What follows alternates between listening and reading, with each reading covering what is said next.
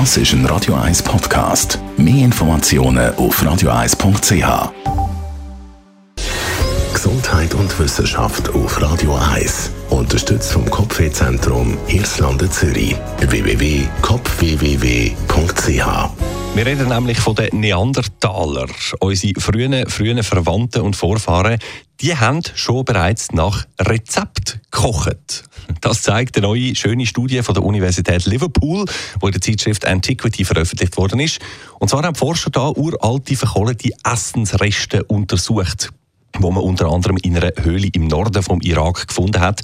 Alter 40 bis 70.000 Jahre. Zuerst einmal haben wir die verkohlten Klümpel gut voruntersucht, um sicher zu sein, dass es wirklich äh, Essensreste sind und nicht irgendwie Fäkalien oder ähnliches. Und anschließend hat dann ein Raster-Elektronenmikroskop im Detail die verschiedenen Bestandteile ermittelt.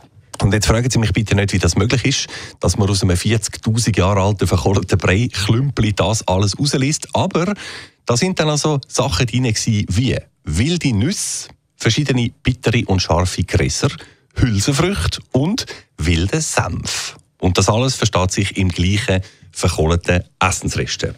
Heißt also, wer bis jetzt gemeint hat, unsere frühen Vorfahren, die hätten sich nur von blankem, fadem Fleisch über dem Feuer ernährt, der liegt falsch. Laut dieser Studie sind Neandertaler schon ziemlich gute Köche gewesen und vielleicht auch Köchinnen mit Sinn für schmackhafte Menü und eben durchaus auch mit einer Vorliebe für vegetarische Zutaten neben dem gejagten Fleisch.